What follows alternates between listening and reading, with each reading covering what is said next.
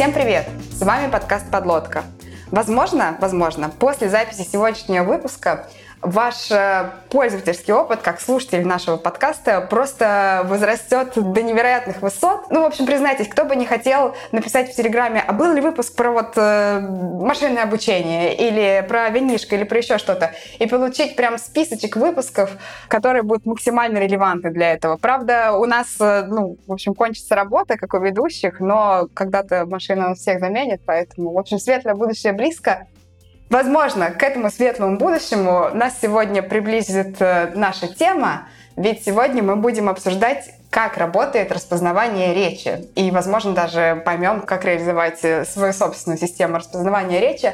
А разобраться в этом нам поможет Иван Бондаренко, старший преподаватель и научный сотрудник Новосибирского государственного университета. Ваня, привет! Привет! Всем привет, друзья! Я очень рад вас всех э, слышать, э, с вами общаться в нашем подкасте. Я занимаюсь распознаванием речи и машинным обучением достаточно давно. Мне эта тема заинтересовала еще, когда я учился в университете в далеком 2005 году. И с тех пор я занимаюсь э, исследованиями в этой тематике, в смежных тематиках, в целом по машинному обучению, по нейронным сетям, которые умеют сомневаться, в частности, это, как ни странно, это важный навык для искусственного интеллекта, умение сомневаться в себе. Но, тем не менее, моя первая любовь распознавания речи, она по-прежнему проходит через э, мою научную деятельность. Распознавание речи – это очень интересная штука. Люди давно мечтали о распознавании речи, еще во всяких сказках народных, с скатертью самобранкой люди говорили через голосовые интерфейсы, со всякими щуками там волшебными и тому подобные штуки. Но э, эта сказка начала становиться былью с развитием кибернетики где-то в середине 20 века. Тогда начали появляться не только первые компьютеры, но и первые программные системы, преобразующие речь в текст. Сначала это были просто распознавалки каких-то отдельных команд, э, вперед, назад, названия числительных 1, 2, 3. Потом в 60-е, в 70-е годы компьютеры становились мощнее, алгоритмы изощреннее, исследователи начали создавать системы для распознавания уже более таких э, интересных длительных фрагментов слитной речи, а не просто отдельных команд. И, наконец, э, на рубеже 80-х и 90-х годов наступил некий перелом, когда появились системы, умеющие более-менее адекватно распознавать слитную речь. Не вообще, конечно, а в некотором домене. Это началось примерно с... Э, я бы приурочил старт такого внедрения систем в продакшн, эксплуатацию с э, известной работой Лоуренса Рабинера, американского исследователя, о скрытых марковских моделях и их избранных приложениях для распознавания речи. Известная работа, которая знаменовала собой некий итог исследований, и эти исследования постепенно перетекли в продакшн. Всякие системы, помощники, системы предварительного заказа и бронирования билетов, авиабилетов, они стали уже из лабораторий переноситься в реальные компании. В частности, у нас в России есть такая компания Аэрофлот, наверняка все знают, многие пользовались, и у них есть система информационная, Сирена. Много поколений этой системы. Вот начиная с Сирены 4, частью системы стал голосовой интерфейс для предварительного заказа билетов. Это еще 2010-е годы были моя студентка попробовала протестировать по моей просьбе эту систему. Действительно, она работала. Единственное, там были ограничения. Нельзя с ней поговорить, например, о философии Канта там, или о смешариках, или о чем-то еще.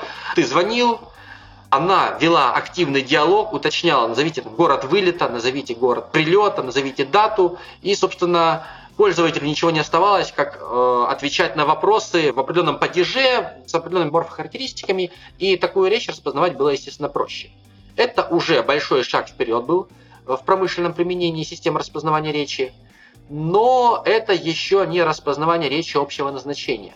А ведь э, люди мечтали о чем-то более крутом, чем просто предварительно заказать билеты и все. И вот исследования не останавливались, и здесь на первый план начали выходить искусственные нейронные сети. Сначала они делали такие робкие шажочки – Вообще, какая была архитектура вот этих вот первых промышленных систем распознавания речи? Она была компонентной. То есть мы рассматривали весь пайплайн обработки речевого сигнала как некую цепочку компонентов. На первом шаге мы брали сырой сигнал, а сигнал это такая штука, такая волна. Эту волну нарезали на маленькие кусочки по 20-25 миллисекунд. Дело в том, что обычно, когда мы анализируем сигналы, мы используем спектральный анализ, методы спектрального анализа, например, разложение в ряд Фурье. Но это можно делать тогда и только тогда, когда у нас сигнал периодический. А речевой сигнал, он явно не периодический. А вот если мы этот длинный сигнал нарежем на маленькие коротенькие кусочки, которые будут идти с определенным шагом, то при известной доле воображения можно представить, что в одном кусочке сигнал ну, почти периодический, там можно его спектральный анализ сделать. Получалась спектрограмма сигнала, потом по этой спектрограмме какие-то дополнительные признаки насчитывались, и сверху все это полировалось скрытыми марковскими моделями. Это очень интересный метод, который долгое время был основным в распознавании речи. Что такое марковские модели и что они от нас скрывают? Ну, марковские модели – это значит, что у нас будущее зависит только от настоящего, а прошлое на это не влияет. То есть, если мы, например, пытаемся построить модель прогнозирования погоды, строим, например, какой-то граф, три состояния, облачно, ясно и дождливо, то, собственно, если мы находимся в состоянии ясно, оттуда можно с разными вероятностями либо попасть в облачно, либо дождливо, либо остаться в том же состоянии ясно. Неважно, как мы до этого состояния дошли, Важно, что мы в нем находимся, и однозначно, куда мы можем попасть, определяется вероятностями переходов из этого состояния. Это марковская модель. Но эта марковская модель ничего от нас не скрывает. А в реальной жизни от нас многое скрыто, к сожалению. В частности, если мы распознаем элементарные единицы речи, фонемы, элементарные единицы письменного текста буквы, а элементарные единицы устной речи фонемы, то эти фонемы от нас скрыты. Мы их непосредственно не наблюдаем, к сожалению. А наблюдаем мы вот эти спектры в спектрограмме. И вот когда мы по наблюдаемому процессу, процессу изменения спектра в спектрограмме, пытаемся промоделировать некий скрытый процесс изменения фонем в речи, вот это называется скрытая марковская модель, которая сразу позволяет моделировать два процесса стохастических наблюдаемый и скрытый. И вот такой подход, э, он достаточно прост, вычислительно эффективен, он мог работать на сравнительно маломощных компьютерах, вот он был доминировал в 90-е, начало 2000-х годов. Но потом ему на смену пришли нейронные сети. Вместо скрытых марковских моделей, которые являются достаточно простым инструментом, не способным строить сложные модели, определять сложные взаимосвязи, исследователи начали использовать нейронные сети, но для той же самой задачи – распознавания фонем. У нас на входе звуковой сигнал, акустико-фонетический модуль берет этот звуковой сигнал, делает спектрограмму, считает признаки, преобразует цепочку фонем. А что дальше? А дальше в дело вступают другие компоненты. Я недаром вначале сказал, что классический пайплайн распознавания речи, он компонентный. Первый компонент мы научили распознавать фонемы, выделять признаки распознавать фонемы. Он это старательно делает, генерирует цепочку фонем на выходе. А дальше мы с помощью лингвистических компонентов, созданных трудолюбивыми руками лингвистов, преобразуем цепочку фонем в цепочку слов. Что это за компоненты? Ну, прежде всего, это словарь произношений, вот, собственно, все, кто учил английский язык, наверняка помнят транскрипции. Словарик, есть слово, есть транскрипция, как оно произносится. Если мы хотим обучить систему понимать речь, то мы такой же словарик должны подготовить и для системы. Слово и цепочка фонем, которыми это слово произносится. Это очень важный момент. А дальше, помимо этого, мы должны определить, какое слово за каким следует. Э, язык – это, конечно, когда мы пытаемся математические модели языка построить, мы рассматриваем язык как стохастический, случайный процесс. Но, как там в известном мультике, случайности не случайной. На самом деле у языка есть закономерность. Они очень сложные, они скорее не формальные, а вероятностные. И вот мы можем их промоделировать. Либо, если мы ставим перед собой амбициозную задачу сделать систему распознавания общего назначения, с которой можно беседовать обо всем, то это модели вероятностные, ну, то есть у нас есть несколько слов, мама, мыло. Какова вероятность того, что следующее слово будет раму или синхрофазотрон? Наверняка вероятность слова раму будет выше, чем слово синхрофазотрон. Или мой дядя самых честных, все э, любители Александра Сергеевича знают, что там будет правил потом, начиная с Евгения Негин. Вот вероятностные модели пытаются уловить такие вот закономерности в языке на основе обучения на гигантских корпусах текстов. Здесь никаких речевых сигналов нету, никакой акустики, только тексты и лексико-синтаксические зависимости между словами в тексте. Но в ситуации, когда у нас домен ограничен, например, то упомянутый мной предзаказ билетов по телефону, можно попробовать не делать вероятностные модели, а сделать прям четко детерминированные ограниченные модели на базе контекстно-свободных грамматик. Мы просто можем графом расписать, какие варианты слов, какие варианты цепочек слов может говорить пользователь, и по контекстно-свободной грамматике определять, что было распознано. То есть преобразовывать цепочку фонем, которую нам акустико-фонетический модуль вернул, цепочку слов. Словарь произношений плюс контекстно-свободная грамматика, либо вероятностный моделинграмм дают профит. Как правило, опять-таки, это все э, предание старины глубокое по современным меркам, но тем не менее. Как правило, в 90-2000-х годах считалось, что детерминированные грамматики позволяют повысить качество распознавания, понятно за счет чего. Мы ограничиваем количество кейсов, которые могут быть обработаны. И за счет этого делаем их обработку более точной. Но когда мы хотим распознавать речь с очень большим словарем, а тогда большой словарь это словарь, где больше там, несколько десятков тысяч словоформ. 100 тысяч словоформ это уже большой словарь. По нынешним меркам он не так, чтобы большой, но тогда это был большой. Тут нам контекстно-свободную грамматику построить практически нереально на таком словаре, и приходится использовать вероятностные модели языка, которые чуть менее точные, но более э, всеобъемлющие. И вот такая архитектура долгое время доминировала, ее пытались модифицировать. В 2000-х годах произошел определенный прорыв в области обучения глубоких нейронных сетей с легкой руки Джеффри Хинтона и его ученика Рустама Салахудинова – и э, стали активно использовать вместо скрытых марковских моделей на акустико-фонетическом уровне многослойные нейронные сети, либо многослойные персептроны, либо сверточные нейронные сети. И где-то в начале 2010-х годов пайплайн поменялся. Он стал лучше. Фонемы стали распознаваться лучше. Соответственно, э, если цепочка фонем более адекватная, то и работа следующих модулей, словаря произношения языковой модели тоже становится более адекватной и э, цепочка слов хороша. Но есть нюанс. Как я уже сказал раньше, не только небо голубее было и трава зеленее, а представления о больших словарях были другими. 50 тысяч слов словоформы – это уже большой словарь. А постепенно с развитием системы распознающих люди понимали, что на самом деле большой словарь это не 100 тысяч, а 500 тысяч, может миллион. Особенно это актуально, когда исследования в области распознавания речи захватывали не языки типа английского с э, достаточно бедной морфологией, падежи не представлены морфологически никак, а вот такие языки, как русский, где окончания, где суффиксы, которые приводят к словообразованию, там, уменьшительно-ласкательные формы и тому подобные штуки. Внезапно там, cat в английском кошка, кошки, кошки, кошка и в русском. То есть одна словоформа в английском приводит к куче словоформ в русском. Это все раздувает словарь. И увеличение размеров словаря приводило к тому, что системы распознавания становились больше, толще и медленнее. Вот эти вот языковые модели пытались запаковывать э, в конечные автоматы преобразователи, взвешенные конечные автоматы преобразователи, взвешенные трансдюсеры, э, чтобы более оптимально по ним расчеты вести. Но все равно такие модели все тяжеловеснее становились, их неудобнее было выпускать в прод, и тут нам на помощь в очередной раз пришли нейронные сети. Но не просто нейронные сети, распознающие фонемы, а по-настоящему глубокие нейронные сети, распознающие все. Но это, наверное, уже другая история, которую я расскажу после вопросов от наших замечательных ведущих. Идеально. Я должна заноминировать э, вообще... Мы часто начинаем такие образовательные выпуски с истории, потому что это в целом помогает ну, лучше понять вообще, почему мы вот э, пришли туда, куда пришли.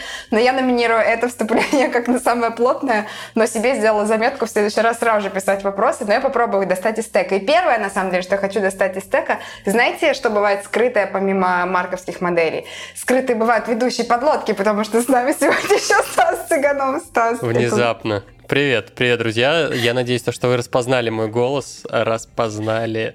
Так, а мы что, мы сейчас э, в вопросике? У меня просто на самом деле есть вопросы прям по а, первой части и потому вот по предыдущему подходу с марковскими цепями.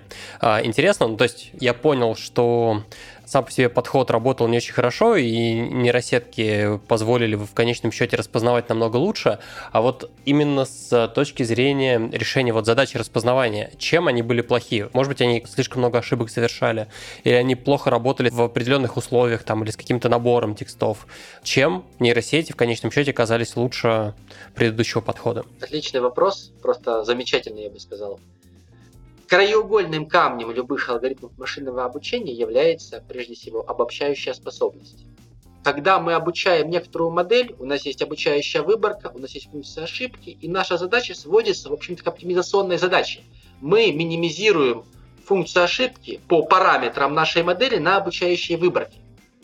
Но на самом деле хотим-то мы не этого. Мы не обучающую ошибку хотим минимизировать. Мы-то хотим, чтобы наша моделька стала прекрасно работать на любых данных, в том числе и тех, которые в обучающей выборке не было – это так называемая стратегия минимизации эмпирического риска. Когда у нас есть некая генеральная совокупность данных, мы из них берем одну выборку обучающую, оптимизируем на ней алгоритм, но при этом надеемся, что он стал прекрасен на всей генеральной совокупности. И вот разные модели обладают разной обобщающей способностью. Скрытые марковские модели принципиально являются более простыми, чем нейронные сети. И в ситуации, когда у нас достаточно сложная генеральная совокупность, или даже у нас э, на самом деле несколько генеральных совокупностей, а так получилось, что мы обучающую выборку сделали только из одной, а на практике в промышленной эксплуатации у нас получилась ситуация сдвига данных. То есть записывали мы, например, речь дикторов, специально приглашенных, которые читали под диктовку тексты, распознаем мы спонтанные фразы людей по телефону, например. Вот эта ситуация сдвига данных, когда вроде бы это тоже речь, но не совсем такая речь. Не совсем такая в акустическом смысле, не совсем такая в синтаксическом смысле. Вот э, скрытые марковские модели гораздо хуже устойчивы были такой ситуации, чем не глубокие нейронные сети. Глубокие нейронные сети имеют большую обобщающую способность, и они более устойчивы к сдвигу данных. Именно поэтому нейронные сети стали более доминирующими. А, еще один важный момент. Нейронная сеть – это такая вещь, которая иерархична, то есть там куча слоев. Когда мы говорим о глубокой нейронной сети, мы намекаем на то, что там очень много слоев, просто очень.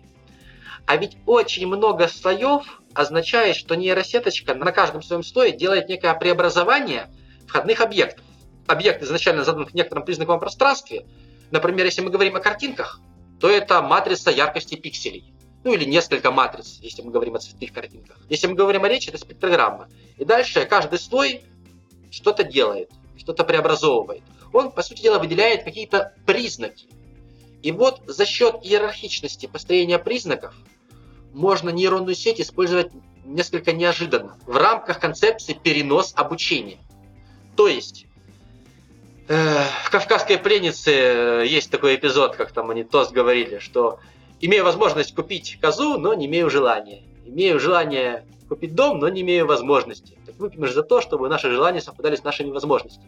И вот нейронные сети обеспечивают совпадение наших желаний э, с нашими возможностями в том смысле, что, например, мы имеем желание обучить на каком-то датасете распознавания голосовых команд в умном доме, но у нас нету нормального обучающего корпуса для умного дома. У нас есть обучающий корпус, например, какой-нибудь LibreSpeech, большой корпус начитки дикторами художественной литературы. Если бы мы решали задачу в парадигме скрытых марковских моделей, мы бы ее не решили. А если мы используем нейронные сети, мы сначала берем глубокую нейронную сеть, обучаем одной задаче, распознаванию в LibreSpeech, а потом берем эту нейронную сеть, да, обучаем на нашем маленьком речевом корпусе голосовых команд. Если бы мы ее обучали с нуля на маленьком корпусе, получилась бы ерунда. Она бы не обучилась нормально, она бы просто оверфитнулась, переобучилась, и никакой обучающей способности не было. Поскольку мы делаем трансфер ленинг, перенос обучения, сначала мы обучили на ненужном нам, но большом корпусе, а потом она какие-то знания общего характера в своих слоях приобрела, а потом мы ее дообучили на нужном нам корпусе, на нужном задаче, и он, пусть и маленький, все равно обеспечил тюнинг нейросеточки под задачу. Это прям ключевая фича глубоких нейронных сетей, которая обеспечила победу их практически во всех доменах. И в компьютерном зрении, и в анализе текстов, и в распознавании речи. Вот еще одна причина, почему нейросети лучше. Круто. Круто. У меня есть такой вопрос. Вот ты описал такую общую архитектуру системы распознавания речи как компонентную, да? Вот у нас есть как это акустический, акустико-фонетический да, да, да. блок, куда звуковой сигнал попадает, там выходят фонемы, и дальше мы фонемы уже преобразуем, собственно, в текст. И мне интересно, вот сейчас существующие решения, будь то open source или не open source, какие-то такие громкие коммерческие, такой компонентный подход до сих пор не используется, просто с использованием нейросетей там вместо марковских моделей? Или типа сейчас вообще какое-то новая веха пошла? Начиная с 2015 года, 2015 года, пошла новая веха, но старый классический подход до сих пор жив и до сих пор используется. В 2015 году, вот я говорил, что это новая история, когда мы решили, а зачем нам компетентный подход, зачем нам вот эти вот словари произношения там на несколько миллионов словоформ с их транскрипциями, зачем нам языковые модели, если мы можем попробовать построить одну очень-очень-очень большую глубокую нейросеть, которая на вход получает звук, а на выходе генерирует цепочку букв. Вот, собственно, какие там словари произношения, какие там фонемы, как фонемы приходят в слова, мы не хотим знать, мы не хотим в этом разбираться. Пусть нейросеть сама разберется, она же у нас умная, глубокая. Этот подход получил название сквозной подход или end-to-end. И первой ласточкой такого применения это была система, был алгоритм Deep Speech от компании Baidu китайской, ну это аналог Гугла, только китайский. И с тех пор э, в рамках этого подхода сквозного, одна большая нейросеть и ни о чем не думаем, думает нейросеть, они стали э, активно появляться, вот новые методы в рамках этого подхода, как грибы после дождя. Фейсбуковцы включились в соревнования, предложили архитектуру Wave to Letter. Потом ребята из NVIDIA предложили QuartzNet, там, Jasper. А вот в спичките в Яндексе ты знаешь, какая используется компонентный подход или сквозной? Этого я точно не могу сказать на самом деле. Это, как правило, закрытая информация. Mm. Подобного рода вопросы я пытался ставить э, ребятам из индустрии, из разных компаний. Э, даже пытался так намеками спросить, а вот какой подход используется, это закрытая информация, уходили от ответа. Но судя по некоторым комментариям, компонентный подход по-прежнему жив, он активно используется и в open системах, например, известный конструктор open систем Caldi и проекты на базе Caldi, которые являются расширением потенциала Caldi, например, известный open проект ВОСК российский Николая Шмарева, они основаны именно на компонентном подходе. В то же время сейчас набирает популярность, набирает успеха end-to-end подход. Когда Байду предложила свой архитектуру Deep Speech, там в чем проблема была? Раз мы перекладываем ответственность за решение с э, разработчиков, программистов, лингвистов на нейросеточку, значит нейросеточке такой нужно много данных, много, много данных. Это десятки тысяч часов звукозаписей, которые должны быть размечены. То есть для каждой звукозаписи должна быть вручную сделанная аннотация, что там на самом деле говорилось. А, например, для компонентного подхода, для того, чтобы получить приемлемую модель в рамках компонентного подхода, нужны речевые корпуса меньшего объема, потому что там на звуках обучается только акустико-фонетический модуль, все остальное на текстах. И до 1000 часов, в принципе, приемлемое качество обеспечивается. Вот. Именно вот эти требования к большим объемам размещенных речевых данных тормозили внедрение end-to-end подхода до того момента, когда коллектив исследователей предложил концепцию Wave to Vec, а потом Wave to Vec 2, так называемый Self-Supervised Learning, самообучение. Они решили, давайте мы сделаем модель обучения с учителем, но без учителя. Учителем будут являться сами данные.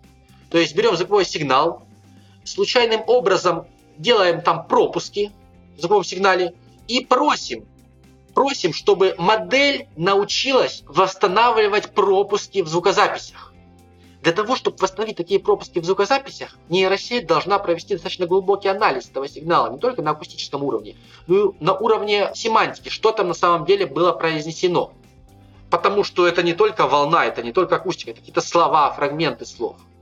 И вот такой подход формально математически это обучение с учителем, но при этом не требуется больших размеченных корпусов, можно использовать гигантский объем звукозаписи, сотни тысяч часов неразмеченных данных. Он привел к революции end-to-end подхода, и вот сейчас в рамках end-to-end подхода на базе архитектуры Wave to Vec и ее потомков можно строить качественные, эффективные системы для end-to-end распознавание речи, уже забыв про компонентный подход. Окей. Okay. Так как end-to-end и такой сквозной подход — это будущее, давайте я предлагаю тогда сейчас чуть-чуть сделать шаг назад и все-таки разобраться перед этим поподробнее, как работают компонентные системы. Ты в целом уже в экскурсе кратко пробежался, но я думаю, мы тут, в общем, тут есть куда покопаться вглубь. Предлагаю где-то даже можно повторить, я говорю, для человека, который практически в первый раз впитывает информацию, лишним не будет, вот. Поэтому давайте тогда пройдемся по... Мы еще можем употреблять это слово современная система, немножечко уже уходящее в прошлое, но тем не менее, слушайте, дорогие, еще несколько недель выпуск точно будет актуальным, поэтому, в общем, не стесняйтесь послушать.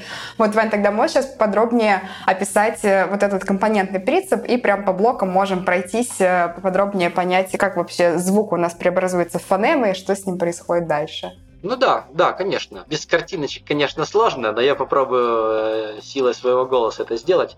Так вот, у нас есть сигнал. Как я уже рассказывал, сигнал, он такой не стационарный, он разрезается на маленькие кусочки. Классика жанра – это кусочки длиной 25 миллисекунд, которые идут с шагом 10 миллисекунд. В принципе, кусочков такой длины хватает для того, чтобы уловить самые короткие фонемы. Нам важно не пропустить, не смазать короткие фонемы. Потому что длинные это они просто могут моделироваться несколькими последовательными кусочками, а если фонема очень короткая относительно окна, то ничего с этим не сделать. Итак, мы берем окно 25 миллисекунд, двигаем с шагом 10 миллисекунд по сигналу, получаем коротенькие мини-сигнальчики в каждом окне, мы их считаем периодическими, раскладываем по спектральным составляющим. То есть, что это значит? Мы, раз если сигнал периодический, то его можно промоделировать периодическими функциями, например, синусоидом. И вот э, сигнал можно интерпретировать как некую смесь синусоид с разными частотами. И вот синусоиды с какими частотами дают наибольший вклад в сигнал, вот, собственно, такие спектральные компоненты имеют наибольшую энергию. Получается спектр. Э, спектр – это, конечно, хорошая штука, то есть цепочка таких спектров. В результате этого получается спектрограмма. Но наша цель – сделать жизнь алгоритмов машинного обучения легче сам спектр достаточно высокоразмерное представление сигнала, и там куча шумов всяких. Вот даже сейчас мы с вами общаемся, тут, не знаю, кто-нибудь на клавиатуре стукнет, там звонок прозвенит в университете, я сейчас в университетской аудитории сижу, и тому подобные вещи, дверью кто-то хлопнет. Соответственно, много избыточной информации в спектре содержится. Поэтому спектр надо сглаживать. И сглаживать хотелось бы не абы как, а примерно так, как это делает человек в своем мозге. И исследователи проанализировали перцептивные способности человека, как он воспринимает речь, как вообще воспринимает звуки, выяснили, что разрешающая способность человеческого уха ухудшается с ростом частоты. То есть звук с частотой 300 Гц человек способен от звука с частотой 500 Гц, например. А 2300, 2500 уже не сильно хорошо различаются. Хотя, казалось бы, и там, и там разница 200 Гц всего лишь. Получается, что вот эту вот штуку нужно промоделировать, чтобы убрать избыточную информацию из спектра, сгладить спектр, допустим, 256 точек спектра в каждый момент времени превратить в какие-нибудь 13 коэффициентов. И вот э, попробовали использовать мелочастотные капитальные коэффициенты. То есть спектр пропускаем через гребенку треугольных фильтров частотной области. У каждого из следующих фильтров основание расширяется с ростом частоты. И вот это вот ухудшение разрешающей способности уха с ростом частоты моделируется. А потом считается кепстр на основе всего этого, и первые 13 коэффициентов кепстра берутся, высокочастотно отбрасываются, чтобы лишний шум не учитывать. И вот, вуаля, признаковое представление сигнала в каждом окне готово. С этим уже можно работать. И с этим работают скрытые марковские модели в рамках компонентного подхода. Это классика жанра, до нейронных сетей они активно использовались. Ну, можно делать скрытую марковскую модель слова, но мы же распознаем по фонемам, поэтому каждое слово представляет собой цепочку фонем, поэтому достаточно завести скрытые марковские модели всех фонем для всех слов завести скрытые марковские модели невозможно, слов очень много, там, 100 тысяч миллион. Иван, а можно перед тем, как вот пойдем уже к распознаванию непосредственно фонем, у меня есть вопросик. Во-первых, для наших слушателей хочу порекомендовать послушать еще выпуск про распознавание музыки. Там на самом деле, ну, э, как я понимаю, сейчас подходы все-таки отличаются, но есть э, какие-то общие моменты, и в том числе вот интересен момент с тем, как вот нарезаются вот эти вот фонемы. Да, вот сам по себе размер вот этого окна, он достаточно маленький, но при этом, во-первых, люди говорят с разной скоростью, то есть в это окно у людей может по-разному влезать. Я не знаю, вот 25 миллисекунд там, это сколько обычно? Это один звук в среднем, полтора, два? Смотря какой. Если это какие-то э, взрывные согласные, то это может и один звук. Если угу. это шипящие, например, или гласные, особенно ударные гласные, то там в одном звуке может быть целая куча окон. То есть звук может там okay. 300 миллисекунд занимать, соответственно, там целая последовательность окон моделирует этот звук. Все по-разному. Окей. И вот э, вопрос в чем? В том, что кажется, просто вот я опять же вспоминаю, что мы обсуждали вот выпуском про распознавание музыки, там получается важно, как, э, в какой момент, ну, условно, где к какому старт месту будем, типа? да, угу. где мы будем выбирать старт и к какому месту оригинального трека мы будем прикладывать. И здесь, кажется, тоже важно то, где старт начиная откуда мы начнем вот нарезать вот с такими окнами. Условно мы можем взять одно и то же сказанное слово, одну и ту же звуковую дорожку, взять и сдвинуть его наполовину ширины вот этого окна. И у нас, по идее, внутри вот каждого вот этого окна будут э, распознаны совсем другие фонемы. Разве нет? Не совсем. Нас, э, скажем так, интересует прежде всего амплитудный спектр, а не фазовый для распознавания речи и сдвиг там окна, условно говоря, начинаем с нуля миллисекунд или с 10 миллисекунд, он совершенно не принципиален. Он ни на что не влияет. Обычно начинаем мы, как правило, сначала, то есть э, система слушает весь звуковой канал. Теоретически она может прям распознавать сразу, но на практике так никто не делает, потому что вычисления по распознаванию достаточно тяжелые. Обычно делают какой-то дополнительный voice activity детектор, то есть детектор речи. Uh-huh когда он пытается сделать очень простую задачу, отделить тишину или какие-то неречевые события от начала речи. И вот он, когда человек начал говорить, он в этот момент ставит стартовую метку и начинает записывать звуковой сигнал и передавать потоковом режиме это все системе распознавания речи. система распознавания речи работает не постоянно в фоновом режиме, а она активируется по детектору речевой активности. При этом детектор речевой активности, он может, конечно, работать с ошибками. И здесь важнее, э, чтобы, если, допустим, детектор речевой активности пропустит речь, это прям очень плохо. А если он какую-то паузу распознает как речь, это не очень хорошо, но не болезненно. Поэтому детектор речевой активности настраивают так, чтобы он захватывал какие-то лишние паузы, главное, чтобы он речь реально не пропускал. И вот, собственно, таким образом мы стартуем э, начало распознавания. И когда человек заканчивает что-то говорить, еще выдерживается некоторая пауза, вдруг он снова возобновит. И после этой паузы все, процесс распознавания финализируется, и результат распознавания отправляется там, в систему голосового командного управления там, или в систему транскрибирования, ну, какую задачу мы решаем. Все-таки, а можно я не знаю, если есть такая возможность, без картинок на пальцах все-таки объяснить, почему вот именно не так важен этот сдвиг. Ну, то есть, окей, про начало слова, допустим, мы даже при помощи вот этого вот детектора распознавания тишины мы сможем отстроиться, и старт у нас будет вместе со стартом слова. Окей. Но у нас могут быть спокойно особенности речи, я не знаю, там кто-то берет и слишком сильно тянет, ну, я про, например, когда люди тянут, не знаю, букву О, например, слишком сильно, она у них протяжная получается, и, соответственно, происходит смещение относительно того, как вот в среднем люди говорят, и, соответственно, там вот все остальные фонемы могут поехать. И здесь я вот так и не понял, почему не так важно, как у нас окно попало вот на реальные звуки. Да, действительно. Вот основная проблема распознавания речи – это нестационарность речевых сигналов и нелинейность их изменения. То есть кто-то говорит слово, допустим, «мама», а кто-то «мама». Совершенно по-другому, другая длительность и изменение звуков длительности звука в этом слове тоже по-разному реализуется. Человек, который тянет слово «мама», он же не все звуки выговаривает медленнее, он только ударную гласную «а» тянет, а, допустим, безударная гласная «а» и согласная «м», они практически не изменились по длительности. И вот этот момент действительно является ключевым. Но этот вопрос решается не на уровне признакового описания речи, а на уровне уже модели распознавания. Либо это скрытая марковская модель, которая представляет собой вероятностный граф. То есть каждую фонему мы моделируем тремя состояниями. Начало фонемы, середина и конец. То есть лево-правая скрытая марковская модель из трех состояний. И вот, например, центральное состояние может тянуться, но может повторяться, повторяться. Ведь этот вероятностный граф показывает связи из начального состояния. Можно остаться в начальном состоянии, можно перейти в среднее состояние. Среднее состояние можно сколь угодно повторять, а из него можно перейти в конечное состояние. Собственно, поэтому они называются лево-правыми, что из центра нельзя в начало перейти. Только слева направо идет поток информации, либо остается в том же состоянии.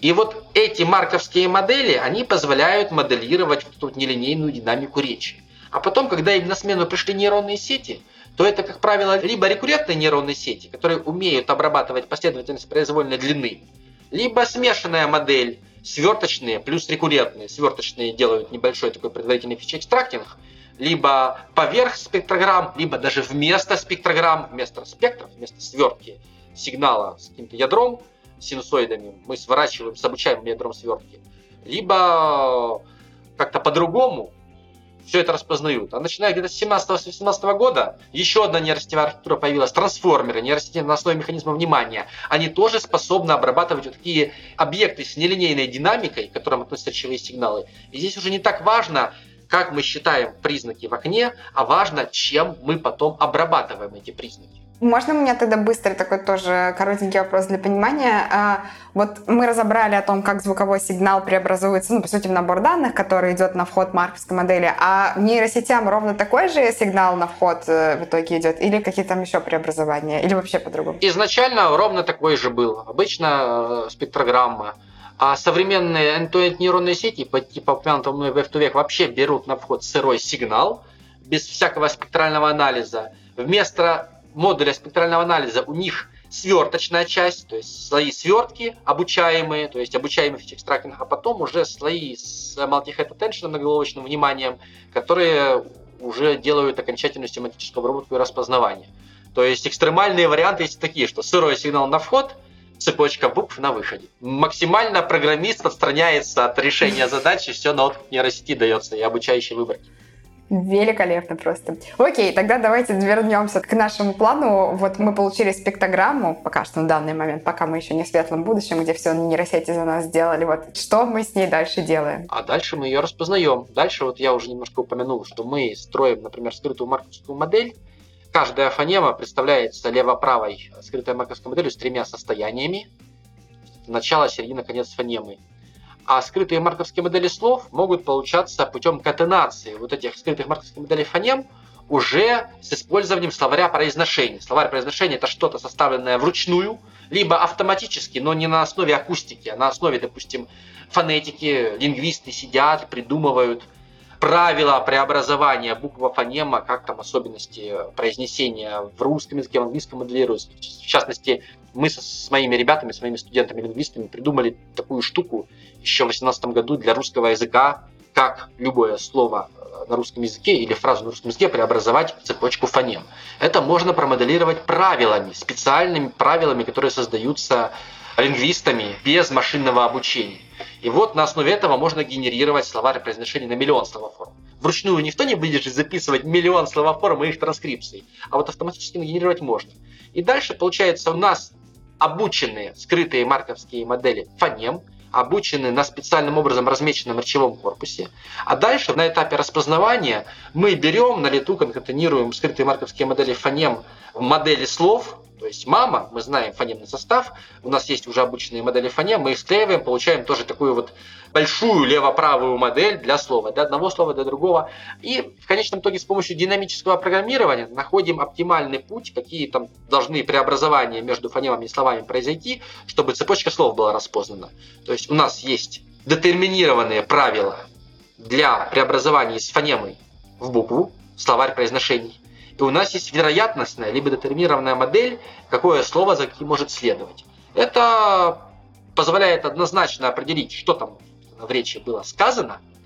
И такая задача, она решается как задача оптимизации, такой поэтапной, пошаговой, для чего прекрасно подходит динамическое программирование, в частности алгоритм Витерби.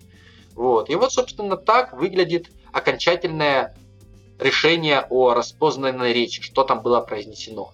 Цепочка фонем, мы пытаемся разные слова туда приложить, вот одно, другое, там, соответственно, у слов есть вероятность исследования, и находим путь, который является оптимальным в смысле, допустим, минимизации энтропии, там, допустим, или максимизации правдоподобия.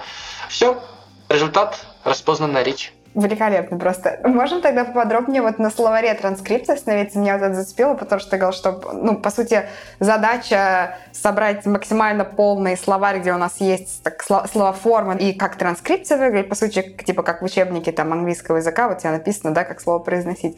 Вот. Мне интересно, типа, были подходы вообще, когда ты пытались это вручную сделать, потому что, ну, кажется, объем, правда, невероятный. И как выглядит, короче, обычный день лингвиста, который придумывает правила, чтобы автоматизировать наполнение наполнение вот этого словаря транскрипций? Ну, мы прям несколько месяцев с ребятами сидели, там сначала мозговые штурмы делали, как именно отразить фонетику русского языка, в рамках какой фонологической школы, там есть московская, есть ленинградская, мы выбрали парадигму ленинградской фонологической школы, потому что там более предметное понятие фонемы. Фонема это в реальности то, что там говорится. 42, э, по-моему, фонемы в русском языке, если не считать еще фонему паузу. Пауза тоже рассматривается как отдельная фонема не речевое событие. Вот. Там есть разные принципы преобразования. Например, буква А может отображаться ударной фонемой, А может безударной. Например, безударного представления буквы О, безударной фонемы не бывает. Оно редуцируется, превращается в А безударную. Вообще там есть лингвисты, которые считают, что в принципе гласные безударные фонемы различать не нужно в русском языке, они в реальной речи носителя языка примерно одинаково произносятся. Некоторые считают, что стоит все-таки различать. Мы решили различать их, но мы различаем два кейса. Ударная фонема, гласная, безударная фонема. С согласными тоже там есть нюансы всякие. Мягкие, смягчение согласных может идти. Могут всякое там эффекты картикуляции, когда одно слово влияет на другое слово. Например, ивой это такое дерево, да? Ивой. Но под ивой. Здесь э, слово одно и то же, но под ивой в слитной речи произношение меняется. На фонема гласная и меняется на фонему и. Вот такого рода вещи тоже нужно учитывать. И ей можно придумать набор правил. Мы реально их несколько месяцев эти правила придумывали, проверяли, советовались э, и в итоге представили наш набор правил на конференции «Диалог», которая является одной из самых крупных в России, наверное, даже в крупнейшей в России конференции по компьютерной лингвистике и анализу речи и текстов, собственно, получили одобрение и выкатили это все в open проект Russian H2P. Можно найти на GitHub. Вот, а, а можешь как раз чуть поподробнее рассказать, а как по что это такое? Там набор скриптов, грубо говоря, которые задаешь какие-то параметры, он тебе выдает там словарь в каком-то формате. Как это выглядит вот э, в реальности? Ну, это выглядит, состоит из двух частей. Первая часть – это акцентор, это штука, которая расставляет ударение. Это важный момент. А вторая часть – это транскриптор, который берет слово уже с поставленным ударением, преобразует его в цепочку фонем. Транскриптор у нас основан на правилах. Он имеет модульную архитектуру, э, один набор правил моделирует там классическое русское произношение. Другой набор правил моделирует современное русское произношение. В принципе, там архитектура так построена, что можно еще один модуль туда встроить, который будет какие-то диалекты моделировать, там, речь носителей с определенными ошибками и тому подобные штуки. Вот. Он работает на правилах, работает прекрасно. Основной затык у нас был с акцентером. Изначально мы для того, чтобы расставлять ударения в словах, мы взяли большой при большой словарь слов с ударением, так называемая акцентуированная парадигма Залезняка. Залезняк это один из самых известных советских российских лингвистов был. И вот просто мы предполагали, что словарь он составил очень большой, хороший, и, как правило, слово, которое нужно транскрибировать, в этом словаре есть. Но наше предположение не всегда срабатывало. Поэтому мы сделали модуль, который лезет э, в вики-словарь, Dictionary автоматически. И если не находит слово в факторной парадигме Залезняка, он лезет в вики-словарь и оттуда подгружает слово. А если он и оттуда слово не находит, то все, epic fail. Э, система крашится. Это вот один нюанс. Другой нюанс, когда мы в тексте видим слово, мы не всегда можем узнать, где там ударение. Например, альплагеря и альплагеря. Мы недалеко отошли от альплагеря, но вдали некотору раскинулись альплагеря. В зависимости от морфосинтаксической роли слова, слово с одним и тем же написанием может иметь ударение в разном месте. То есть контекст важен, какие-то морфотеги, part of speech теги, частеречная разметка. Поэтому мы этот момент тоже предусмотрели, сделали разрешение такой морфологической амонимии, то есть ситуации, когда слово одинаково пишется, но имеет что-то разное, либо смысл, либо ударение, оно относится к ситуации амонимии. Мы разрешали с помощью дополнительного морфологического анализа целого высказывания, в котором это слово есть. Вот. Но тем не менее, затык с акцентером остался. Он достаточно долго был. Мы предполагали, что для реальных практических кейсов, когда э, сталкиваются с незнакомыми словами, вручную просто добавляют слова, и все. Но это было неудобно. И вот буквально недавно одна моя дипломница э, сделала задачу, когда мы вместо опоры на словарь делаем простое машинное обучение, которое пытается предугадать, в каком месте слова будет построено ударение. То есть сначала система, как обычно, ищет слово в словаре Залезняка, в акцентурной парадигме Залезняка. Если оно его находит, то все отлично, оно ставит ударение, как там. Если же оно его не находит, то оно включает маленькую нейросеточку рекуррентную, которая пытается проанализировать структуру букв в слове и на основе этого спрогнозировать, как поставил бы носитель языка там ударение. Вот это модификация, которая расширила юзабельность нашего Russian HTTP. Вот. Но в целом выглядит он примерно так. Мне стало интересно, а можно ли сказать, что один язык более прост относительно другого языка в отношении вот такого фонетического разбора? Потому что вот я типа слышал, да, что в там вот китайском языке очень сильно там вообще одинаково звучит, зависит именно от интонации, грубо говоря, да, слова, с какой ты его скажешь. И вот кажется, что это жутко усложняет э, такой анализ. Ну да, безусловно. В тональных языках, в которых э, тон, высота тона играет какую-то семантическую разделительную роль, все сложнее. Но мы в основном работали с языками, где такого нет, там русский, английский, например. Там все в этом плане проще и однозначно. Угу. Окей. А, предлагаю тогда вот еще остановиться поподробнее на вот этом второй компоненте языкового блока, да, ты тоже по нему вот уже прошелся, ты упомянул, что там есть такие два подхода, как детерминированный и вероятностный. Можем сейчас, во-первых, и мне еще раз для понимания, в этом компоненте всегда ли, короче, вот в рамках истории, что там использовалось, кроме нейросетей, и да, и можем еще раз вот поподробнее, в общем, структурировать, как эта часть распознавания работает. Там как раз концепция компонентного подхода, что этот языковой блок может быть настроен без машинного обучения, либо с чем-то простым статистическим каким-то обучением. Например, слова и произношение, как я уже сказал, вообще может формироваться либо вручную, если он маленький, либо на правилах, если он большой. При этом допускаются альтернативные транскрипции, когда человек может говорить там слово «корова», а может каким-то волжским говорком корова сказать, да, эти моменты должны быть отражены в словаре произношения. Есть даже некая эмпирическая оценка, полторы транскрипции на слово в среднем, для того, чтобы у нас словарь произношения получился качественный. А языковые модели, если мы знаем домен, где будет работать система и способы построения фраз пользователям, то мы можем построить контекст свободной грамматики, есть даже специальные форматы для построения таких грамматик. JSGF, Java Speech Grammar Format. В нем удобно это все прописывать. Но если мы предполагаем, что у нас система будет достаточно универсальной, то мы делаем вероятностные модели языка. Опять-таки, мы их в формате ARPA можем представить, такой текстовый файлик, э, где прописываются вероятности отдельных слов, называемых униграмм, вероятности слов, если другие слова уже сказаны, это биграммы, вероятности слов, если одно слово и другое сказаны, то есть два слова сказаны перед этим, это три граммы. И, соответственно, в результате вероятность того или иного высказывания может, как произведение вероятности всех n входящих в это слово, вычисляться. Вероятность той или иной фразы. И вот хорошая языковая модель, она обладает э, хорошей перфлексией, то есть она не удивляется, когда поступает новый текст на вход. Перплексия – это мера удивления. Чем она ниже, тем лучше. Чем она выше, тем больше неопределенность модели. И можно языковые модели тестировать отдельно. То есть мы обучили, например, взяли большой текстовый корпус не размеченный, всю Википедию, э, всю библиотеку Машкова, там, Либру, весь Open Subtitles на русском, субтитры к фильмам, чтобы более разговорные штуки промоделировать. Обучили модельку, а потом даем какие-то тестовые тексты на вход и смотрим, оцениваем перплексию модели. Чем меньше, тем, собственно, лучше. Вот. вот, собственно, такой подход к построению вероятностных моделей языка. Ну а дальше они используются в общем контуре системы распознавания речи, как третий шаг, третий этап. Акустико-фонетическая модель первый этап, словарь произношения второй, языковая модель третий. А вот сама по себе вот эта перплексия, вот как это скор какой-то? Вот да, это вот просто, ну, про... банально, это просто скор некоторый. Вот я не буду сейчас вдаваться в технические детали, это просто некий скор. Всегда, когда мы строим какую-то модель, мы должны иметь возможность ее оценить. Когда мы говорим о языковой модели, то это перплексия обычно. Если мы говорим о качестве распознавания речи в целом, то это word error rate. Чем он ниже, то есть это уровень ошибок. Проблема в том, что речь это динамический объект, мы это уже неоднократно обсуждали, эту проблему. И, соответственно, э, в эталонной цепочке слов и в реальности распознанной цепочки слов может быть разное количество слов.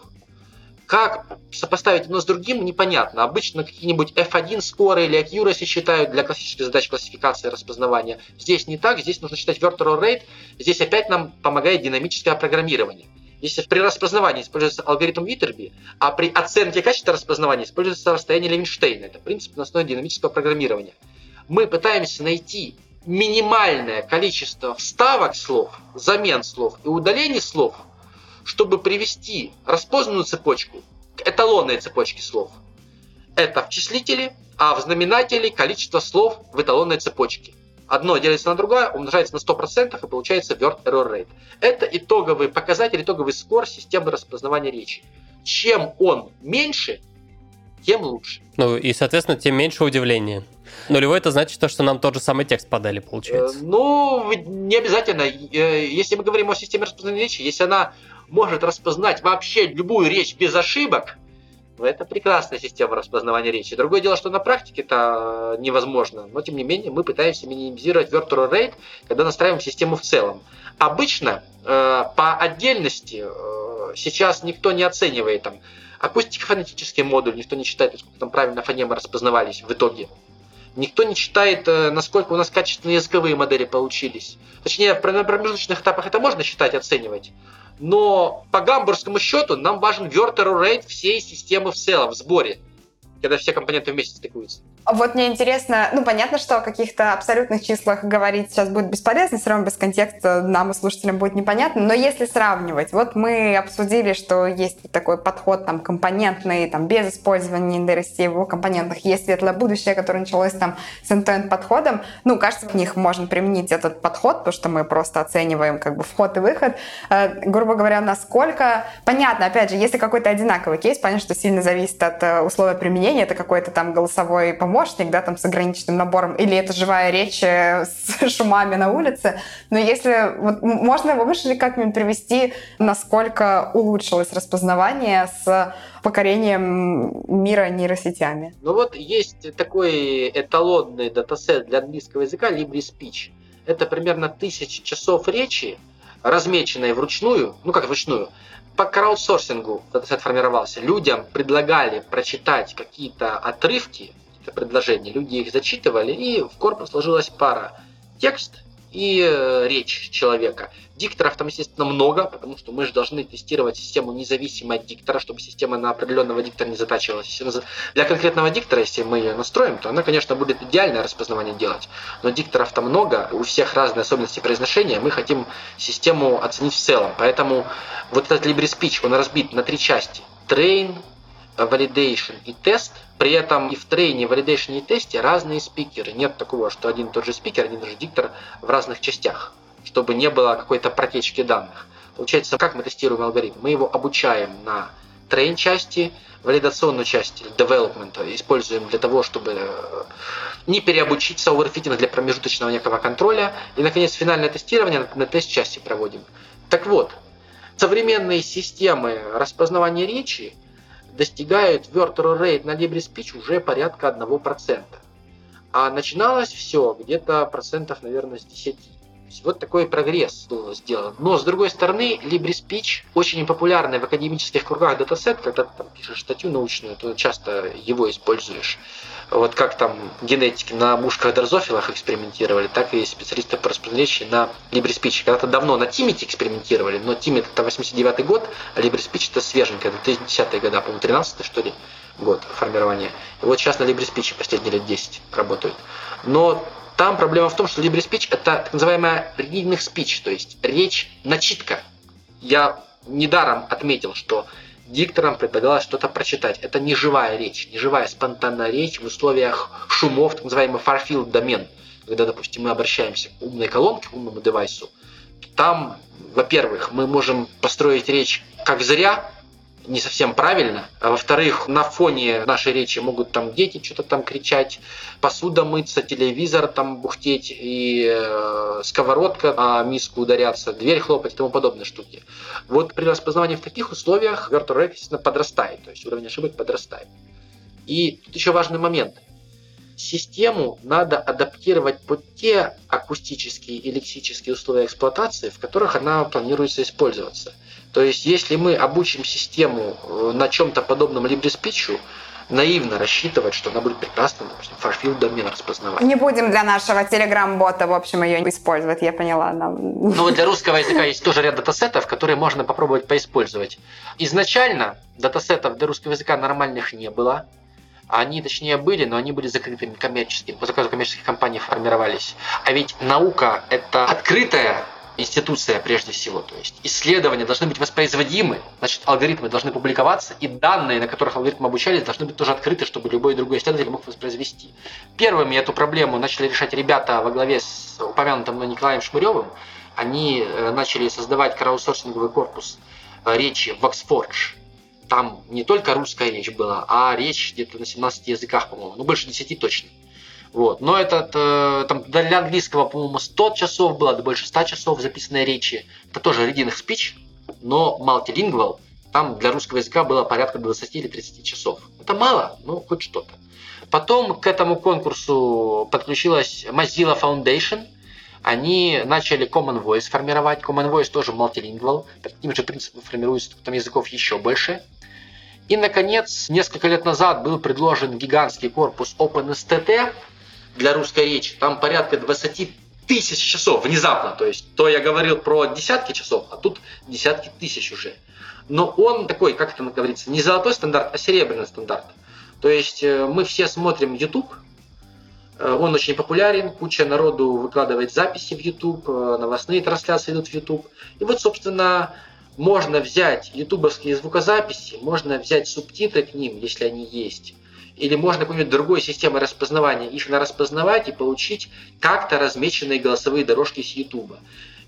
Или с радиоподкастов, таких, или, таких подкастов, какой мы с вами ведем. И вот, собственно, это можно положить в обучающие данные, тестовые данные, там, валидационные данные, и попробовать это использовать. С одной стороны, разметка грязноватая, там, с ошибками может быть, но с другой стороны, мы берем числом, то есть там, десятки тысяч часов. И вот OpenSTT был первой ласточкой такого рода. Потом появились э, open-source проекты от э, Сбербанка, Сбердевайсес, подразделение Сбербанка, кто занимается вот этими всякими голосовыми штуками, распознаванием речи. Они выложили очень классный датасет на 1200 часов.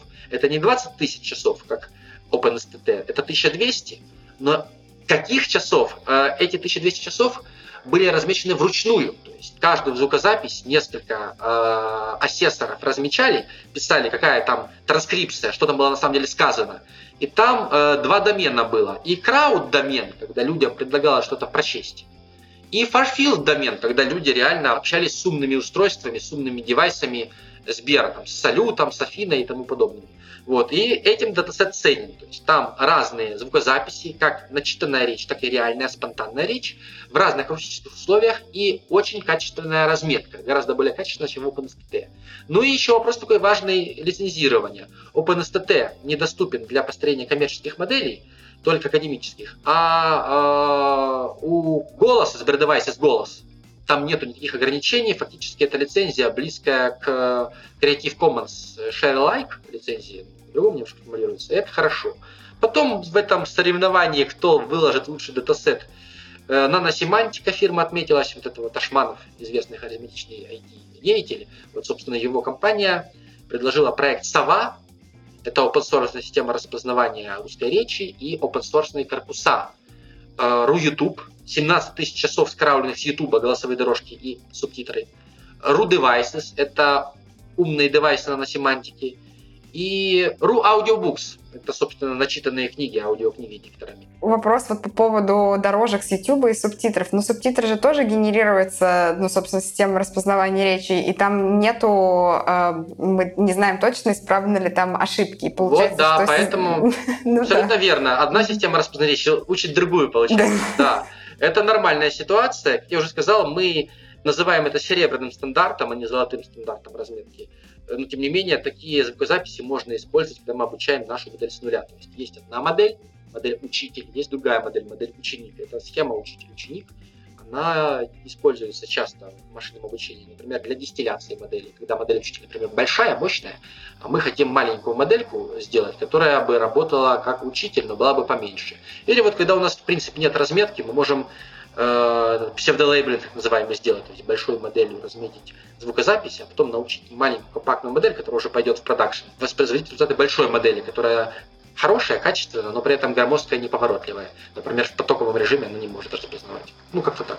Второй вопросик, опять с обывательской точки зрения, вот ты упомянул вот эти вот данные от э, Сбера, 1200 часов. Мне почему-то кажется, что это типа так мало для обучения чему-то связанному с распознаванием речи, потому что это всего-то, ну, представим, там около 400 выпусков подкаста «Подлодки», и мне кажется, типа, ну, язык намного более вариативен с учетом э, разной, опять же, обстановки, голосов и так далее. Действительно ли это достаточно, или это речь идет про дообучение какое-то? Речь идет про дообучение.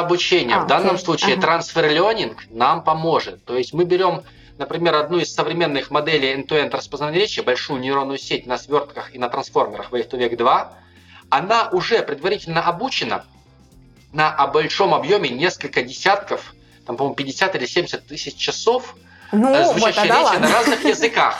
Все При понятно. этом без разметки она обучена. Помните, то, что я рассказывал? Мы пропускаем какие-то фрагменты речи, заставляем нейросеть восстанавливать эти фрагменты мы сами их пропустили, мы знаем, что там должно быть, поэтому учителем являются сами данные, а разметка нам не нужна. Вот предварительно обучаем нейросети в таком режиме self-supervised learning, а потом уже, да, обучаем на вот этой, например, 1200 часов и получаем достаточно приемлемое решение. Окей, okay, поняла.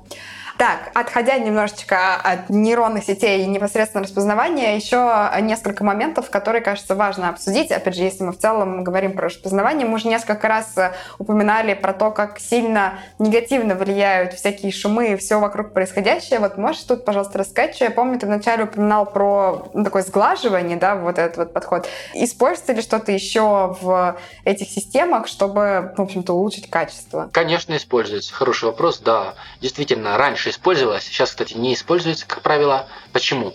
Раньше, когда у нас допустим, были скрытые марковские модели или простые нейросеточки для распознания фонем, а потом вот эти вот языковые модели с произношения в компонентном подходе, важно было, чтобы сигнал был более-менее адекватный. Поэтому использовались активно всякие шумодавы, либо аппаратные, либо программные. Например, мы берем какую-то нейросеть, авторегрессионную нейросеть, и учим ее, или нейросеть автокодировщик, и учим ее воспроизводить чистый сигнал когда на вход подаем грязный сигнал.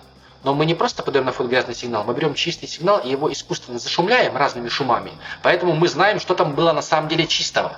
И вот э, в качестве входного объекта мы подаем чистый сигнал, зашумленный разными шумами, а в качестве желаемого выхода мы просим нейросеть чистый сигнал вернуть. Такая сеть учится улучшать речь она может, в отличие от каких-то простых, совсем тривиальных штук, типа винеровской фильтрации, подавлять сложные сценарные шумы, типа речеподобных шумов, какие-то импульсных шумов и тому подобных вещей.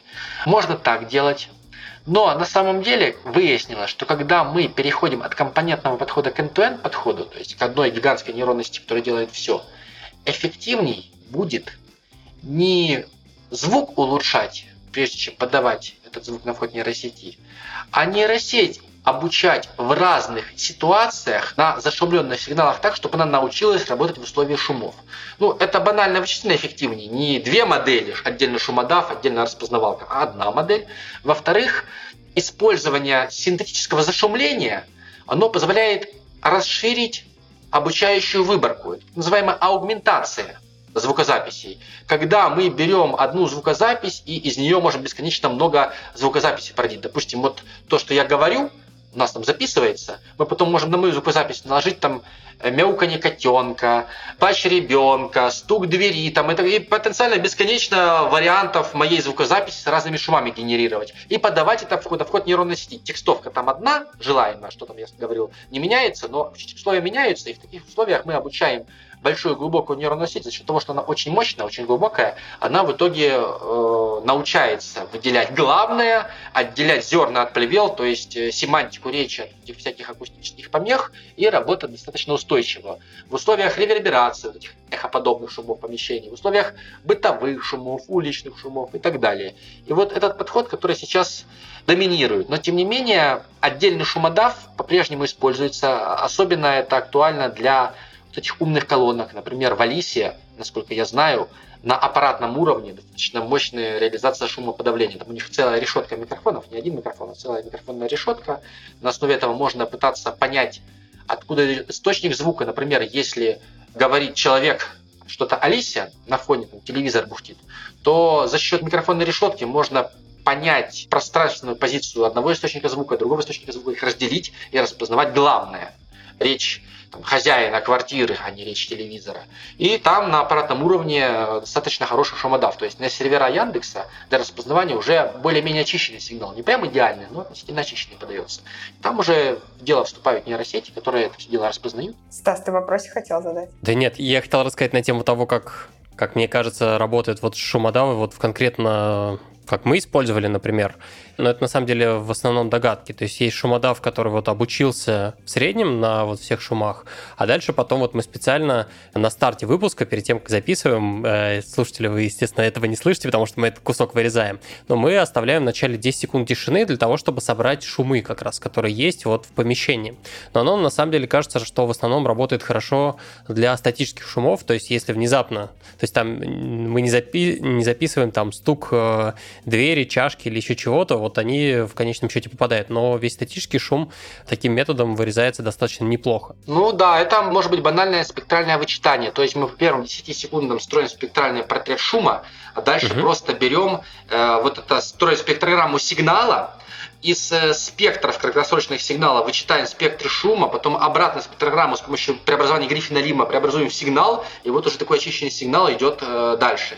Действительно, uh статические шумы Э, таким методом можно очень хорошо удалять. А вот сложные нестационарные шумы это гораздо большая проблема, которую обычно решают либо отдельным обучаемым шумодавом.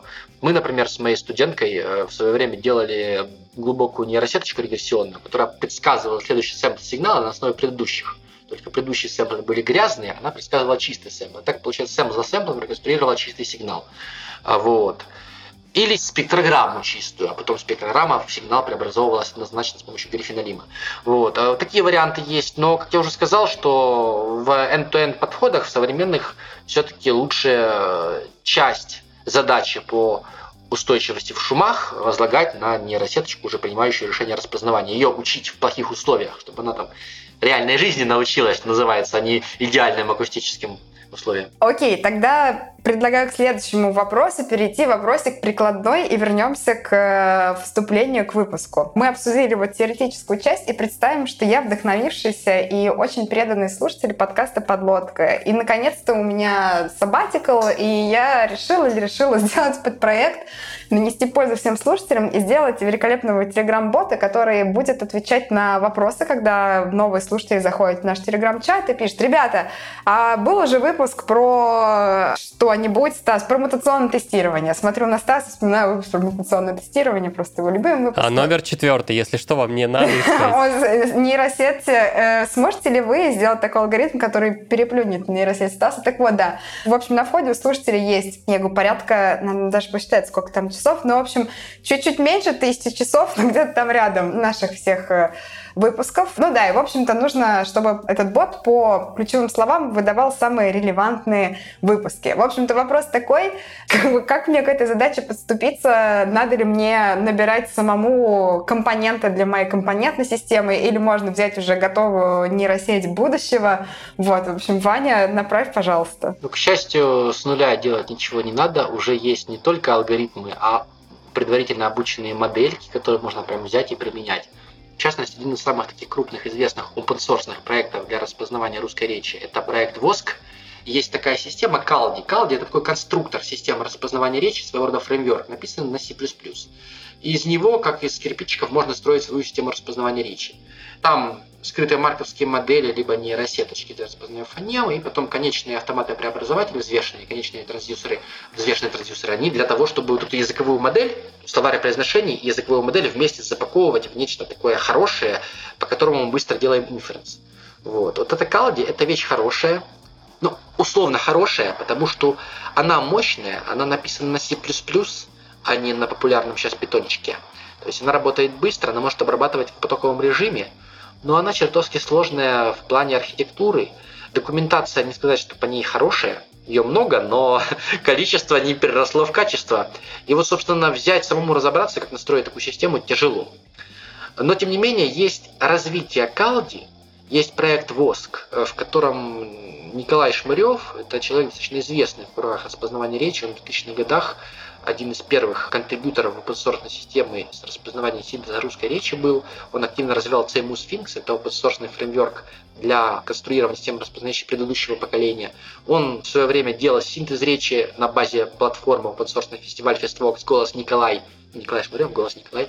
Вот. А сейчас он является директором компании Alpha Interface Systems, но несмотря на это, они ядро свое выкладывают в open source, а, а коммерциализируют за счет либо до обучения на данных заказчика, кастомизации под заказчика, либо использования каких-то своих секретных речевых корпусов, которых в открытом доступе нету. Потому что любой алгоритм машинного обучения это не только алгоритм, это еще и данные. Тем не менее, open source воск с русской моделью можно вполне успешно использовать. Можно взять вот эти вот э, наши звуковые дорожки, прогнать через него и получить текст, а дальше в тексте искать ключевые слова.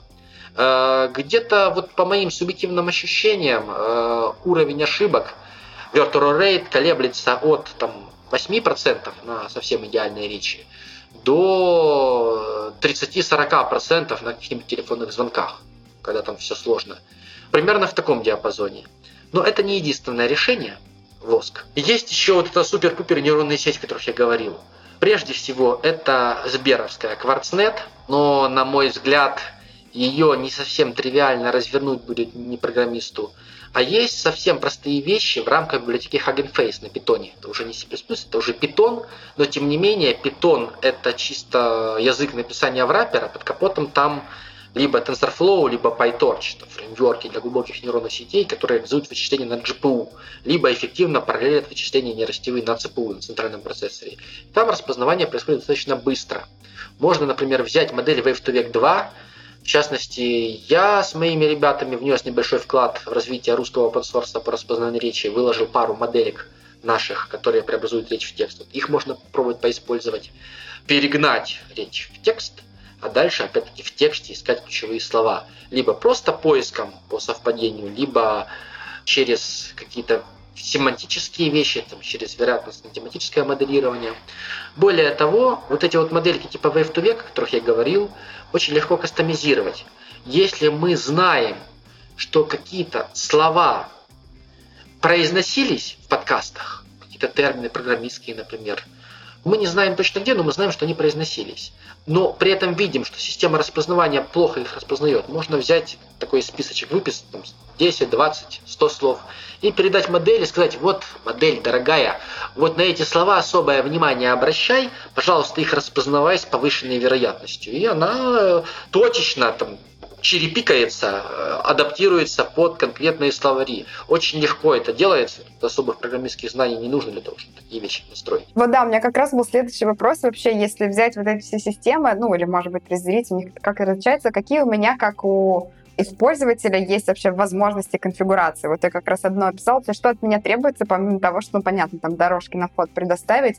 Вот ты еще упомянул, что пер... я название забыла, но, в общем, первая система, ты сказал, тяжело настраиваться, мало документации. А, ну, как бы, какая основная сложность? Потому что у меня в идеальном мире у тебя какой-то лежит конфиг-файл, и ты, ну, понял, за что какой параметр отвечает, и что ты ему туда ну, повставлял. Ой, нет, в Калде, например, там куча всяких директорий, в директориях под директорией, там разные файлики лежат. Сам черт ногу сломит, чтобы там разобраться в архитектуре.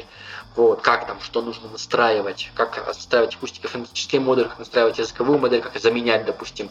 Формально, концептуально, компонентный подход позволяет это делать легко, но по факту архитектура Калди, она не тривиальна. А вот э, кастомизация, конфигурирование моделей типа Wave2Vec 2 в библиотеке Hugging Face, Hugging Face, точнее, правильно сказать, счастливое лицо, э, потому что оно действительно счастливое лицо у человека, который захотел решить сложную задачу с помощью глубоких нейронных сетей, используя эту библиотеку, у него становится счастливое лицо, потому что она максимально проста для использования в своей программе и для конечного использования при решении задачи распознавания. Очень легко конфигурируется, очень легко развертывается, дружественная документация с примерами, э, есть туториалы с примерами, как это все запускать. В общем, э, если нет силы, ресурсов, времени для того, чтобы прям полноценную систему распознавания речи специализированную подлодку АСР делать, то все-таки лучше воспользоваться не решениями на базе Калди там, или Воска, а решениями на базе Hugging Face Wave to Vec.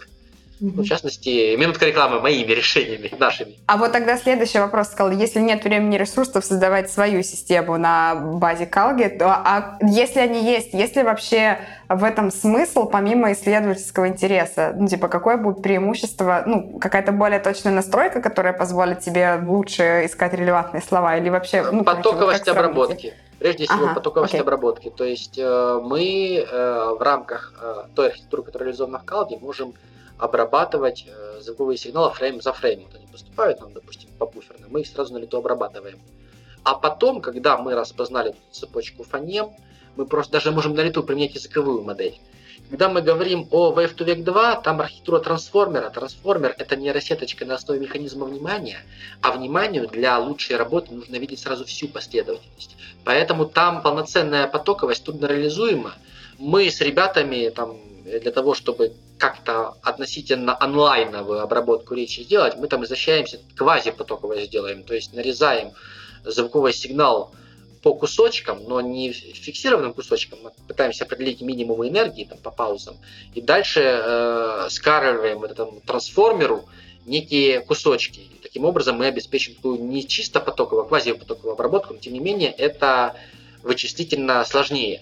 Wave to Vec 2 хорошо применяется, когда у нас уже звукозапись есть, то есть записали какой-то подкаст, ну, вот для нашей есть, задачи, э, получается, да. идеально подходит, так как нам уже... На... Да, или, допустим, вот есть там звукозапись интервью какого-то, и мы вот пропускаем через Wave to Vec эту звукозапись. Когда нам нужно распознавать на лету, без специальных ухищрений, без специальных доработок, такую модель не получится применить. Угу.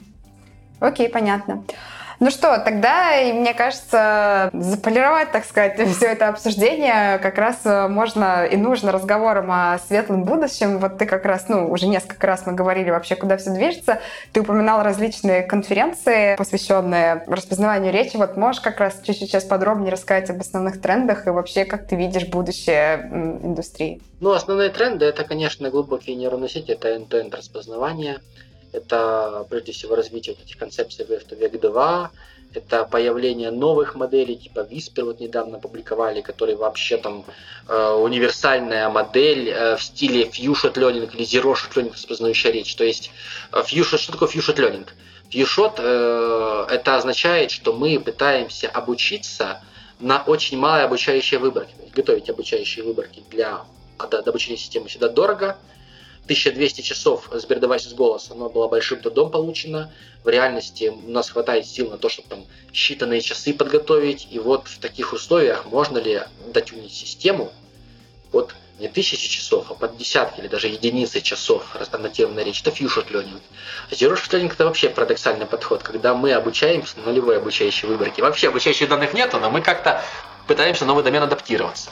Это вот один тренд, который будет развиваться. Скачали в интернете нейросеть, да? Ну, скачали в интернете нейросеть, и эту нейросеть каким-то образом просто конфигурируем без обучения так, чтобы она смогла распознавать новый домен. А как это можно сделать просто, если без обучения? Я чисто теоретически даже не понимаю, как это а, Это очень такая большая модель, которая обучена на максимально больших корпусах, в том стиле self-supervised learning, обучена на разных языках, то есть это еще один тренд, многоязычность модели.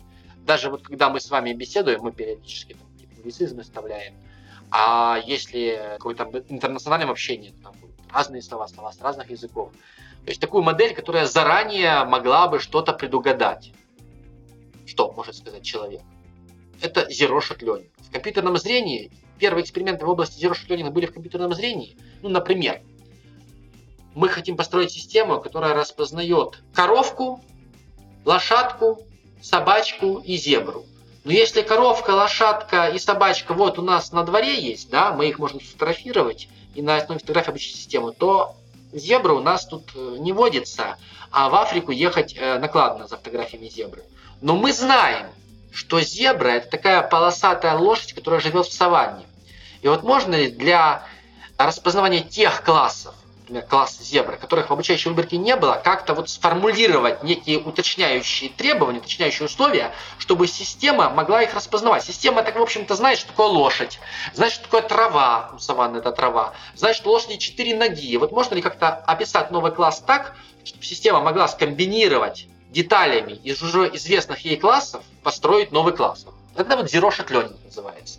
Вот такой подход очень интересен и для зрения, и для текстов, и в частности для распознавания речи. Один из таких э, направлений, которое будет развиваться. Multilingual speech-to-text будет развиваться, когда мы говорим сразу на нескольких языках. Или, допустим, говорим на одном языке, а нужно напечатать на другом языке. Такой переводчик, не текст в текст, как, допустим, Яндекс Translation или Google Translation, а голос в текст. Вот. Это тоже интересное направление, которое будет развиваться. Вопросы еще очень интересные и важные.